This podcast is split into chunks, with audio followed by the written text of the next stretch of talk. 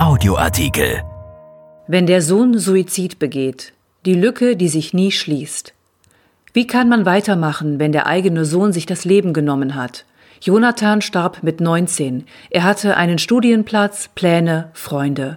Ein Vater auf der Suche nach einer Antwort. Von Verena Kensbock.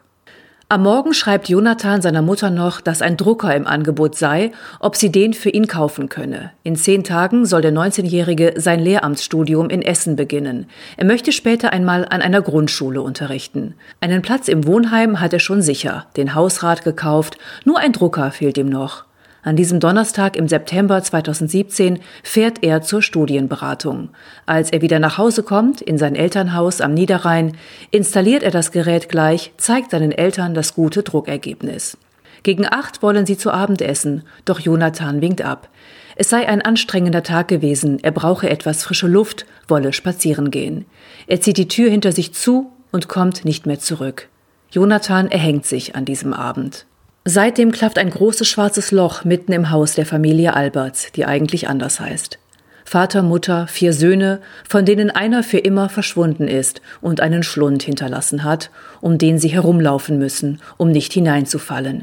Viele Tode reißen dieses Loch ins Leben, doch der Abgrund nach einem Suizid wirkt tiefer, dunkler als andere. Man kann versuchen, das Unfassbare mit Zahlen greifbar zu machen. Jonathan war einer von 9235 Menschen, einer von 25 am Tag, die sich 2017 in Deutschland das Leben genommen haben. Das sind fast dreimal so viele wie Verkehrstote in diesem Jahr. Dem Statistischen Bundesamt zufolge töten sich mehr Männer als Frauen, 76 zu 24 Prozent, durchschnittlich im Alter von 58 Jahren. Erhängen, strangulieren oder ersticken sind die häufigsten Todesursachen. Fast die Hälfte aller Männer, die Suizid begingen, starb auf diese Weise. Frank Alberts, Jonathans Vater, ein großer Mann mit kleiner Brille und ergrautem Schnurrbart, räuspert sich und hebt den Blick von seinen gefalteten Händen. Er spricht ruhig, wählt seine Worte genau und mit einer Gewissheit, die nur Menschen in sich tragen, die an Gott glauben. Wenn er von Jonathans Tod spricht, erzählt er von Suizid oder Selbsttötung, wie es in der Rechtsprechung heißt. Anderes, sagt der Vater, ertrage er als Angehöriger kaum. Selbstmord, sagt er nicht, denn zum Mord gehörten Arglist und Heimtücke, und ein Freitod habe mit Freiheit nichts zu tun. Ein Suizid entstehe immer aus der Not heraus, immer aus der Unfähigkeit, einen Ausweg zu sehen. Der Vater erzählt, wie Jonathan am Freitagmorgen tot in einem Waldstück gefunden wird. Die Eltern hatten nachts immer wieder versucht, ihn anzurufen, haben Nachrichten geschickt, doch das Handy blieb aus. Am Morgen erscheinen hinter den Mitteilungen der Eltern plötzlich blaue Haken, die bedeuten Nachricht gelesen. Doch es ist nicht Jonathan, der liest, es sind Polizisten. Wenige Stunden später dürfen die Eltern und Brüder den Leichnam sehen. Am Abend sitzen sie alle zusammen auf der Terrasse und weinen. Wie geht es weiter? fragt der Vater. Man kann doch nicht einfach den Tisch decken und Abendbrot essen. Eine Spurensuche beginnt. Sie gehen die Minuten, Tage, Wochen vor dem Suizid immer wieder durch, drehen und wenden Worte, Sätze, Ereignisse, nehmen sie auseinander, setzen sie wieder zusammen. Frank Alberts spricht mit Freunden seines Sohnes, mit Lehrern aus dem Internat, an dem Jonathan sein Abitur gemacht hat, mit dem Studienberater, bei dem der 19-Jährige am Tag seines Todes war. Ihr müsst doch was gemerkt haben, sagen Bekannte der Familie. Wir hatten keine Ahnung, sagt Frank Alberts. Jonathan sei ein positiver Mensch gewesen. Er hatte Pläne, nahm keine Medikamente oder Drogen. Von Depressionen wussten die Eltern nichts. Er war kein Überflieger, doch galt als guter, unauffälliger Schüler. Er hatte ein liebevolles Verhältnis zu seiner Familie, war noch kurz zuvor mit ihnen zum Wandern in Österreich. In seiner Freizeit zockte er Strategiespiele am Computer und baute Möbel aus Paletten.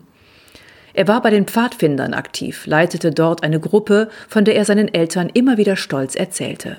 Mit seinem besten Freund schmiedete er Pläne, ein Festival zu besuchen und in die USA zu reisen. Wenn Frank Alberts heute von seinem Sohn spricht, sagt er immer wieder, er war ein ganz normaler Junge. Doch es gibt auch eine andere Seite, einen dunklen Tunnel, durch den Jonathan unbemerkt irrte. Er hatte eine Sehbehinderung. In der Schule plagten ihn große Probleme, auch mit Mitschülern, bis er schließlich aufs Internat wechselte. Mit einer Bekannten, die an Depressionen litt, sprach Jonathan einmal über Suizid. Das erfährt die Familie erst nach seinem Tod. Heute sind sich seine Eltern sicher, dass Jonathan schon lange mit dem Gedanken spielte, sich das Leben zu nehmen, schon lange in dem Tunnel steckte. Durch diesen dunklen Gang zwängte er sich vielleicht seit Jahren, tastete sich Stück für Stück durch die Finsternis. An diesem Abend im September war es wohl so dunkel, dass er nichts mehr sehen konnte, nicht seine Eltern, seine Brüder, sein Studium, seine Zukunft. Von allen Wegen, die ihm offen standen, sah er offenbar nur noch den einen. Jonathan hat recherchiert, wie er sich selbst töten kann. Das weiß seine Familie heute. Dass es unbedingt an diesem Donnerstag im September 2017 passieren sollte, glauben sie aber nicht. Sie haben für sich eine andere Erklärung gefunden. Als Jonathan die Studienberatung besuchte, musste er wieder ein Schulgebäude betreten. Vielleicht hat ihn dort etwas an seine unglückliche Schulzeit erinnert. Vielleicht hat er sogar einen Mitschüler aus der Vergangenheit getroffen. Vielleicht hat sich der dunkle Gedankengang unerträglich verengt. Doch das sind alles nur Vermutungen. Einen Abschiedsbrief hat er nicht hinterlassen. Was soll man auch schreiben? fragt der Vater. Ich liebe dich, aber ich gehe. Vielleicht hätte Jonathan beim Schreiben an seine Eltern gedacht, an seine drei Brüder, die er zurücklässt, und hätte plötzlich nicht mehr alleine im Dunkeln gestanden. Vielleicht hätte ein Passant ihn aus dem Tunnel holen können, vielleicht ein zufälliger Anruf seines besten Freundes. Alles nur Vermutungen. Dass ihr Sohn sich ihnen nicht anvertraut hat, dass er all seine Probleme mit sich selbst ausgemacht hat, dass er den Weg durch die Finsternis allein gegangen ist, trifft die Eltern besonders schwer. Er hat es nicht getan, um uns zu verletzen, sagt Frank Alberts, aber er hätte wissen müssen, was es mit uns macht. In den Monaten nach Jonathans Tod schwimmen sie in einem Strudel aus Lethargie, Wut, Schuldgefühlen, Trauer. Es dauert, bis die Familie wieder eine Richtung findet. Sie probieren alles aus. Sie gehen zu Psychologen, zur Therapie, zu einer Selbsthilfegruppe in Kevela. Wie soll so eine Gruppe uns helfen? Der Junge ist tot, sagt Frank Alberts anfangs. Doch die Gruppe hilft. Da trifft man Leute, denen man sich nicht erklären muss, und es ist auf Dauer der einzige Ort, an dem man noch darüber reden kann. Mein Kind hat Suizid begangen. Diesen Satz auszusprechen könne man lernen, sagt Ute Reichwald.